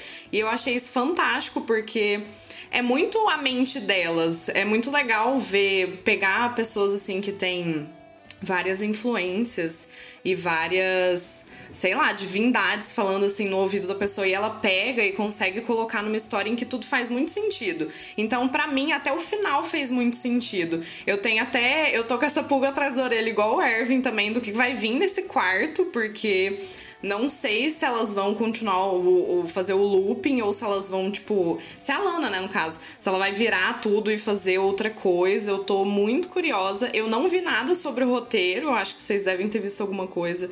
Eu não vi absolutamente Eu nada. Eu não. só vi Eu que vai. Não gosto muito de especular. Eu vi que vai sair o filme. Eu tô, gente, o que, que vai sair Nossa. desse E filme, sei que meu tem Deus? o Neil, t- tem o Keanu Reeves, foi confirmado, e a Carrie Ann também, É, né? o Morpheus Eu acho que lá não o tá. restante não tem certeza. Ah, ele não tá, não foi. E- Ah, então. Não, eu então eu, cabe a mim é, Discordar de tudo. discordar de vocês, né? Aqueles. Sinta-se à vontade. Aque- todo, Ervin, o Gustavo, ele é, ele é sempre a Ele é ovelha negra aqui desse É grupo. É sempre, sempre junta a Carol e eu, a gente não gosta do filme, ele É a gosta, a gente gosta do filme, ele gente. não gosta. Tem que ter então o oposto ser. pra gerar, pra gerar discussão. Não, na Pra verdade. gerar evolução, como o Ervin disse. Exatamente. Sempre espiral, sempre subindo, exatamente. É isso. Então, eu acho que o fim é muito bom. Eu acho que o fim em si, ele encerra muito bem a trilogia. Mas do Reloaded pra frente, né? Do Reloaded Revolution, primeiro que os títulos confundem. Vamos- Eles colocaram. E o ano, Reloaded- os títulos e o ano, os dois Reloaded- filmes saem no mesmo ano. Exatamente. Reloaded Revolution. ó, ok, eu tô zoando, né? Porque não- de longe isso é um problema. Isso é um problema. isso é um problema meu que não decorei. Mas. É, Por que, que não escreveram o número 3 lá no é, pôster um, direto, três, né, velho? caramba. Não, mas a, brincadeiras à parte, eu acho que do Reloaded pro Revolutions, eles começaram a perder um pouco. É, isso assim, eu acho que mais dentro do universo cinematográfico, muito mais do que pensando na obra de arte que elas idealizaram como um todo. Eu acho que é, pra cinematografia, como. é, enfim, exposição de personagem, desenvolvimento. é, eu acho que eles colocaram é, subtramas que às vezes fica meio chato de assistir. Eu acho que não foram muito bem desenvolvidas é, em tela, sabe? Eu acho que, principalmente ali em Zion, no começo de Reloaded, tem algumas cenas que eu acho que poderiam ter sido cortadas. Eu acho que o filme é um pouco grande demais. O Revolutions também. Então eu acho que, assim, é muito mais do que falar do- da perspectiva é, filosófica e o que eles queriam entregar como, como história um todo, mas eu acho que alguns algumas lasquinhas assim. Aí o, o Erwin fala que, que você tá querendo retocar Monet. Você realmente está querendo retocar o Monet. Ah, vou lascar aqui, eu vou fazer um É, eu, tá? tipo assim, eu tô literalmente tratando como se fosse uma escultura e, tipo assim, lascando a obra É, de a arte senhorinha das que reformou aquele quadro de Jesus. Não, não, seria, né? Não, total. Eu falando seria realmente ela fazendo. É, mas é, é, o, é a arte do crítico é essa. Você vai lá, você É, precisa... exatamente. Mas eu acho que, assim, tem algumas subtramas que, que ficam clichês demais, no meu ponto de vista. Eu acho que é, a própria atuação de algumas personagens novatas ali, de alguns atores novatos ali, ficou um pouco artificial o universo. Então eu acho que Zion poderia ter sido construído um pouquinho de uma forma mais natural. Então tem personagem demais que aparece, subtramas demais que vão aparecendo ali. Eu entendo que foi tudo para humanizar os personagens, tem o seu propósito no final do filme, é muito legal, porque quando você coloca é, alguém que se importa com aquele personagem dentro da trama, você. É, quando ele morre, tem mais peso, por exemplo. Então o Matrix faz muito isso ao longo dos três filmes. E, só que tudo precisava ser um relacionamento amoroso, sabe? Eu fiquei meio. tipo, todo mundo ama todo mundo e todo mundo quer tá, tem um problema. Tipo, ama todo. Sabe? É o, o, um dos maiores conflitos, assim, que eu acho que passou. Podia ter cortado, podia ter sido resolvido de outra forma. Foi aquela cena que o Neil precisa beijar a esposa lá do francês. A Persephone. A esposa Não do é? francês pra. Tipo, porque ela quer sentir a verdadeira experiência, né? Ela quer ter o que ela não tem há muito. Tudo aquilo é muito bem explicado. Mas é tão. Eu achei tão piegas, assim. Eu fui ver de novo. Eu falei, meu Deus, que vergonha alheia. Parece, parece que você tá assistindo. Parece que você tá assistindo Beija-Sapo da. Sabe? Como é que é o nome? Aqueles. Parece programa de auditório, assim. Eu fiquei, gente, não é possível. Só falta colocar os batimentos cardíacos na tela da Trinity. Não, mas assim, tirando esses detalhes, eu acho que o fim em si, que foi a sua pergunta, Luiz, é muito bem encaixado. O, o, o Erwin traduziu bem, assim, já. É toda essa questão de, de transportar uma ideia, uma filosofia de vida, o- os traumas e as ideias que passam ali na cabeça dela pra tela. Eu acho que Matrix é a obra-prima delas. Por mais que elas tenham outras obras pós-Matrix, elas sempre serão lembradas por Matrix, né? É só esses detalhezinhos, mas eu acho que passou tanto tempo já, Matrix já tá tão distante da gente que eu acho que cabe mais a gente agora ver o que vai fazer em Matrix 4 e, e criticar o 4 mesmo, porque eu. eu tô com medo. Ai, as experiências de finais, assim, ó, esses últimos tempos, depois de Game of Thrones, depois de Dexter. É, não só de finais, mas de, de trazer coisas de Trazer volta. né? revival. É, por falar nisso, Dexter tá voltando também e a gente tá tremendo na base. Nossa, que era saudosista, né? A gente tá pegando tudo e revivendo, remexendo. Nossa. Ah, é, Hollywood vive disso, né?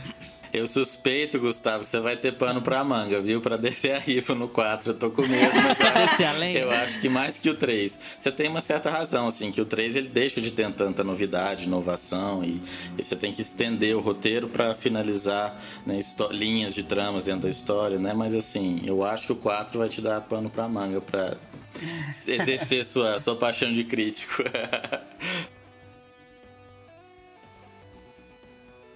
Quais são as suas expectativas, Erwin? Você já falou um pouquinho, mas eu queria que você falasse mais sobre ter um quarto filme, sobre o que, que você já leu, o que, que a Lana será que vai seguir, o que, que você acha que ela vai fazer. Olha, eu tenho, assim, receios de quando você tem obras mais ou menos bem fechadas e você quer realmente reabrir o, o conjunto, o sistema, por alguma razão ou outra. Seja porque o estúdio quer ganhar dinheiro, você faz, né? Sei lá, você tem filmes brilhantes de, sei lá, desde animação até longa-metragem, sei lá, live action mesmo, que o primeiro é muito bom, fez enorme sucesso, aí a galera quer forçar a barra para ganhar dinheiro, porque já né, abriu um, um espaço né, no universo da indústria cultural e a galera quer forçar, né? Mas nesse caso me parece que vem delas mesmo, né? Que veio particularmente da Lana o interesse de... Porque isso eu acho que talvez ficou uma... Para elas ficou alguma coisa, uma necessidade de fechar a história, de estender em algum nível a história. E eu confesso que fui dar uma olhadinha, tem quase nada sobre o roteiro, mas eu vi algumas poucas linhas que me deixaram muito insatisfeito. Confesso que não. tipo assim, a guerra vai voltar e vai surgir um novo vírus, o Neo vai ser, tipo, o Neo vai ser mestre, o que o Morfeu foi para um novo escolhido, uns trem assim que tava aparecendo.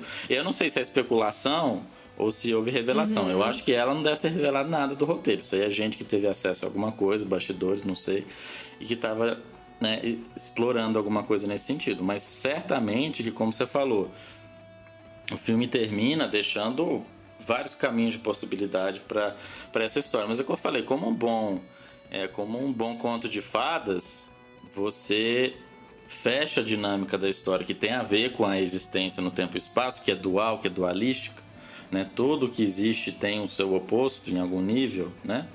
E a dificuldade é navegar entre eles, é como Matrix deixa claro, né? Aquela famosa frase, né? Isso vem do taoísmo na China, das filosofias mais antigas que vão ensinar essa ideia do paradoxo para representar a realidade, o símbolo yin yang, né? Que de certa forma uhum. encarna encarna isso, mas o Neil pergunta, né? Porque ele foi pro limbo lá, naquela conversa fascinante do terceiro, curta, mas fascinante. Quem que é o Smith, né? Ele fala, é você. É o seu oposto, o seu negativo, é o resultado do sistema tentando se equilibrar. Então, toda vez que surgir um Neo, vai surgir um Smith, não tem jeito. Né? O sistema ele é integral, ele é completo. Cada, para cada qualidade existir no tempo e espaço, a qualidade oposta tem que existir. Não tem como haver o quente sem haver o frio. O frio é criado pelo quente o quente pelo frio. Isso que está lá no símbolo do Yin Yang, é um sistema complexo, né? Eu acho que também isso, esses elementos aparecendo. Não, tem coisas novas no terceiro, até filosóficas também. Eu acho que eu, eu, eu entendo o Gustavo falando que tem elementos que assim, não faz tanto sentido, mas assim, esta Persephone em particular não concordo. Eu acho que tem sentido sim, né? É uma divindade que está entediada, né? Que tem poder e ela é esposa do senhor do submundo. Né, que trafica né, programas para dentro e fora da Matrix, tem um enorme poder e quer ter mais poder. E ela né, já se perdeu a relação que ela tinha com ele, de sei lá o que, mas eu entendo também o que você está falando, né? Sempre depende de uma perspectiva a priori para analisar isso. Mas eu confesso que eu tô com medo, porque assim, como eu falei, todo bom conto de fada nunca vai te dizer muito, ou todo bom filme história, ele nunca vai explorar o que vem depois da resolução de um grande conflito, porque não Sim. tem como, porque é um livro aberto que a gente que vai ter que escrever, ou quem viveu que vai ter que escrever. Agora, a estrutura dos conflitos, das dualidades, a gente conhece mais ou menos, por isso que dá para representar na forma de arte, de cinema e etc. Né? Mas assim, o bom conto de fada, né? Você vê uma história que supostamente para criança, balela, bela adormecida, sei lá, tenta matar a mulher, Branca de Neve, Sete Anões. É um mundo terrível, quer matar a menina o tempo todo, sabe? A madrasta perde o pai, é um mundo terrível. E quando se resolve, que, qual que é a frase? Viveram felizes para sempre. Você não sabe o que, que vem depois. Eu tava satisfeito. Alice, que tem uma bad trip é, horrorosa quando ela entra naquele tava... buraco. A Alice é fascinante, né? Aí tem. É que, inclusive tem muita referência, né, em Matrix de Alice. Paralelo com muita. Exatamente, né? Eu falo, eu falo do livro, não falo do, dos filmes lá do. É, do, dos dois, ah, mas eu acho o filme da Disney muito bom também. Não, não, não, é, não é ruim, uma, não. Mas o Burton tem uma paixão pelo sombrio que eu não compartilho tanto, assim, né? Mas... ah, não, eu falo, falo, do da Disney. Os do Tim Burton, eu sou um inimigo, um inimigo declarado não, do sim, Tim mas Burton. A Disney, é verdade, você tá falando da animação da Disney, sem dúvida. Mas assim, eu tava satisfeito com os três. Eu não, eu não tava esperando nada mais. E, e assim, é, é, é, algo que o artista deixa pra gente mesmo, de sentir o universo das possibilidades adiante. E também você fechar. Sempre você ter que preencher esse espaço criado pelo universo de possibilidade que se abre, não é bom. Às vezes você tem que deixar aberto mesmo pra. Sim. Né? E você fica sempre naquela, é por dinheiro? Não é por dinheiro? É, tá fazendo sim. isso por quê? O que, que você tá. Eu né? não entendo. Talvez porque tem uma coisa, assim, os últimos filmes delas foram meio fiascos, assim, por exemplo. A, o roteiro, a história, o tema, por exemplo, de, de Destino de Júpiter é fascinante. Você vê elas falando, são pessoas brilhantes, inteligentes, a problemática do tempo, da existência no cosmos, de novo, o mesmo tema da liberdade de ser prisioneiro, de ser bateria para outros seres. Você percorre vários dos filmes delas. Só que Destino de Júpiter não entrega, é uma experiência meio árida. Você vai ver e é fascinante. Eu adoro astronomia, eu adoro coisas de astrofísica, cosmos, a história, o roteiro é muito bom, mas na entrega não tem a energia dos primeiros. É Cloud Atlas, por exemplo, a viagem é, é, muito interessante já não tem a mesma energia. Tem uma coisa árida ali que você sente, putz, ficou faltando, você tem que ficar intelectualizando para pegar a história e voltar e tentar unir os pontos.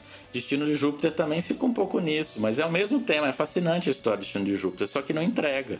E assim, foi um puta investimento nos estúdios delas lá em Chicago, foi filmado em Chicago, e aí tem puta efeitos especiais fantásticos. Só que foi meio flopado, assim, infelizmente, porque eu adoro elas e eu torço para dar super certo. Mas assim, não sei se foi dessa flopagem das últimas coisas que foi tendo uma. É, para mim, um certo declínio, assim.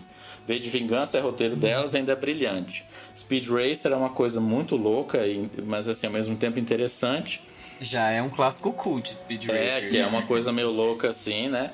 o bombardeio para os sentidos, que é até difícil ver, né, pelo bombardeio que é aquilo lá. Mas a história, o roteiro também é muito interessante, as personagens, os atores.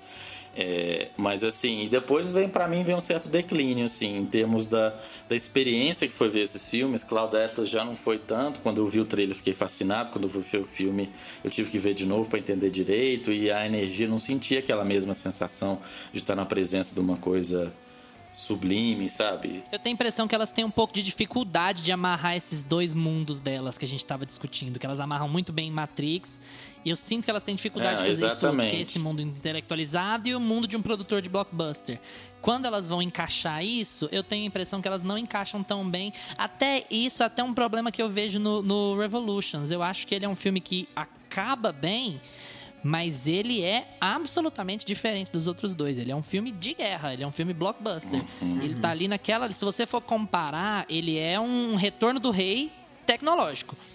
Ele é briga, briga, briga, briga. Mas briga. em defesa ele delas, tá elas pelo menos argumentam que houve pressão dos estúdios para inserir violência, Ah, para inserir esse tipo de cena que elas não queriam, resistiram, mas ainda estavam né, nas mãos da Warner, ainda foi, né, porque foi com a Warner que elas fizeram o segundo filme, já num grande estúdio, é, você tá um pouco na mão, né, de produtores e tal. Dizem, né, eu vi elas falando um pouco disso, que há uma certa reclamação do excesso de violência, é um filme de guerra mesmo, o terceiro tem muito essa qualidade pesada, né?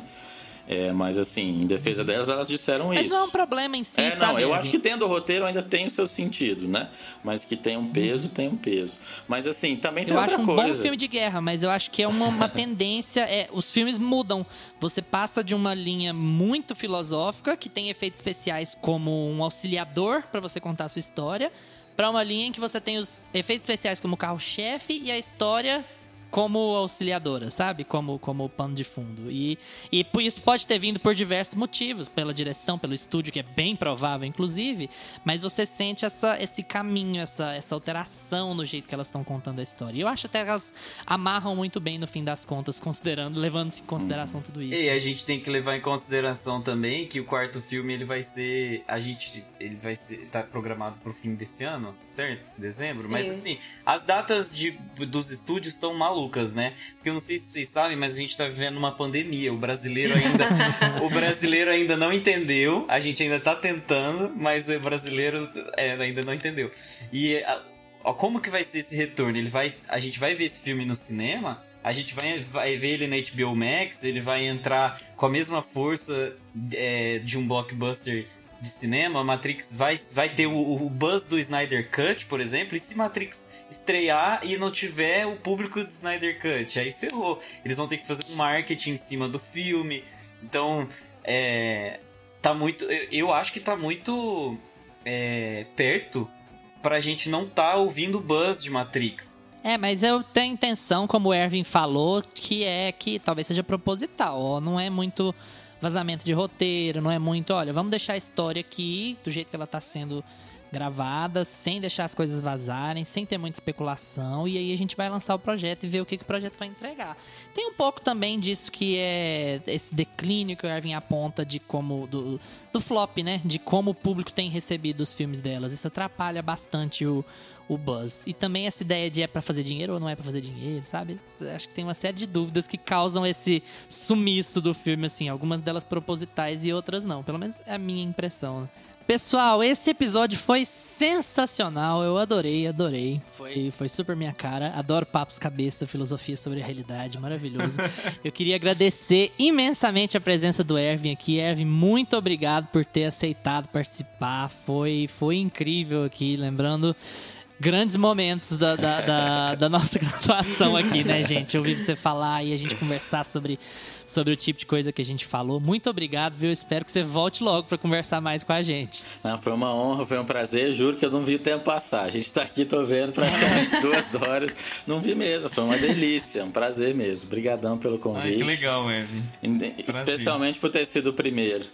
Obrigado, obrigado Você vai mesmo. estar de volta assim que você quiser. É só, só falar. Vamos agora pro nosso quadro preferido, em que a gente compartilha os nossos gostos estranhos com você que nos ouve. É hora do Pra Assistir de Pantufas.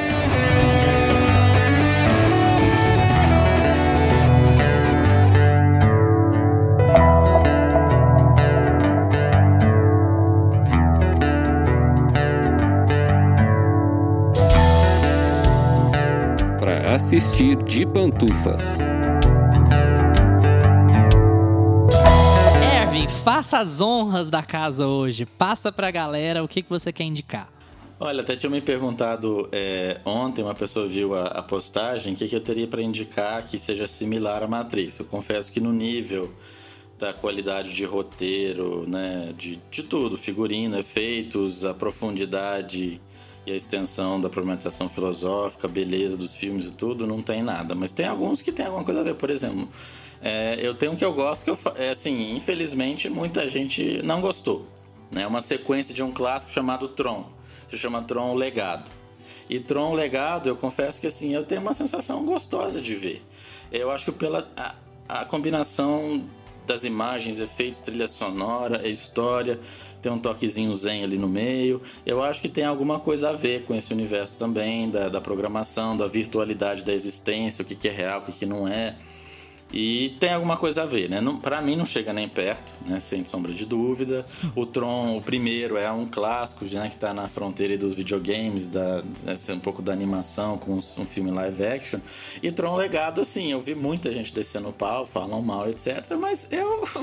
Desculpa, eu gostei. Até tenho ele em casa. Eu então, gosto cê, também. Você quer, quer ver um clássico também que tem um pouco a ver com essa fronteira da virtualidade, do mundo dos computadores, da realidade virtual, essa coisa toda? Eu acho que Tron então é um, é um interessante clássico também, particularmente o legado, né? O, o, segundo que eu, que eu gostei. Então, porque assim, como Matrix não tem nenhum, então para indicar eu acho que algum que tem alguma coisa a ver e que é legalzinho ver também, eu indicaria Tron Legado, então. Carol, e você? Eu vou continuar a vibe de indicações boas, porque eu adoro Tron. E eu vou indicar uma série da Netflix. Olha só, gente, eu indicando série da Netflix. que é, que é Love, Estamos Death and... Matrix, o que é real, o que não é real. Isso aqui é um sonho. Isso está acontecendo? É... Isso é, real. é o cheiro, é o gosto de Netflix que está pegando em Carolina. Eu vou indicar a série Love, Death and Robots, que em português ficou a mesma coisa, é Amor, Morte e Robôs. E eu vou falar especialmente de dois episódios que eu acho que, mais num sentido sci-fi, talvez, tenha um pouco relação, assim, com Matrix, que é o terceiro episódio, que chama A Testemunha. Ele fala sobre uma menina que testemunha um crime e ela entra em contato com o criminoso, com o assassino, e eles entram meio que numa disputa ali, numa corrida de gato e rato para ele pegar ela e esse episódio é maravilhoso. É, os episódios são curtos, né? Esse eu acho que tem tipo uns 10, 12 minutos. E é muito bom, muito bom mesmo. Acho que ele tem até um pouco de quê? De, de filosofia, talvez, é, entre os dois que eu vou indicar.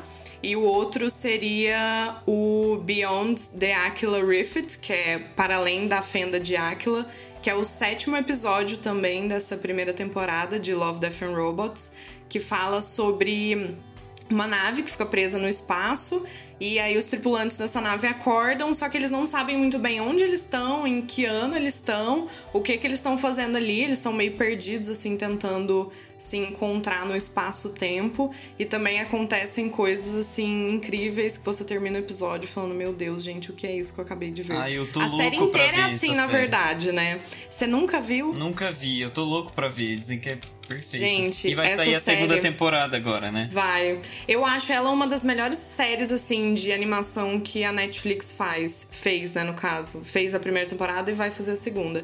Ela é perfeita em muitos sentidos. Ela é tipo um Black Mirror, mas versão animação. É muito bom. Depois de BoJack. tá. Sua indicação. Deus, depois todo episódio eu tenho que falar de Christopher Nolan. Você tem a sua cota de BoJack e a gente fica assim, né, nas pazes. É, então, eu vou roubar mais uma vez. Eu não vou indicar filme e série. é, eu vou indicar um álbum. É, eu vou indicar o K-Computer do Radiohead. Eu acho que É, o álbum saiu em 1997, mas eu acho que ele sintetiza muito a vibe que a gente viveu, assim, do bug do milênio, da virada de 99 para 2000, que Matrix fez parte do, do imaginário da, das pessoas de 2000 a 2010, assim. Acho que até hoje, né? O legado de Matrix é, é, deixado com essa nova geração de hiperexposição à tecnologia, é, como a gente vai lidar com isso como seres humanos, como que a gente vai lidar e como que a gente vai se humanizar frente a tanta tecnologia que a gente tem em mãos. E OK Computer, eu acho que conversa muito com o filme. Eu acho que OK Computer é um álbum que o Tom York, né, que é a mente pensante ali da, da, do Radiohead, não confundir Tom York com Thiago York.